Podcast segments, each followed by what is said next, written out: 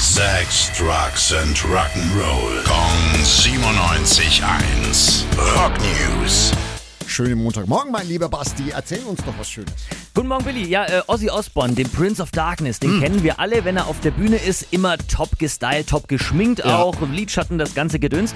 Und äh, damit auch seine Fans jetzt genauso verrockt gestylt aus dem Haus gehen können, hat er seine eigene Beauty-Produktreihe vorgestellt. Äh, 21 Produkte, Lidschattenpaletten so in Sarg- und Fledermausform, Lippenstifte, Spiegel, Kosmetiktasche und, ganz wichtig, Ossi-Aufklebetattoos.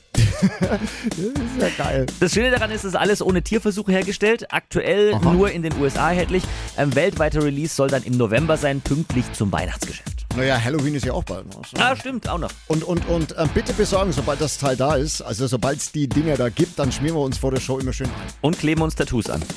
Rock News. Sex, Drugs and Rock'n'Roll. Kong 97.1. Frankens Classic Rocksender.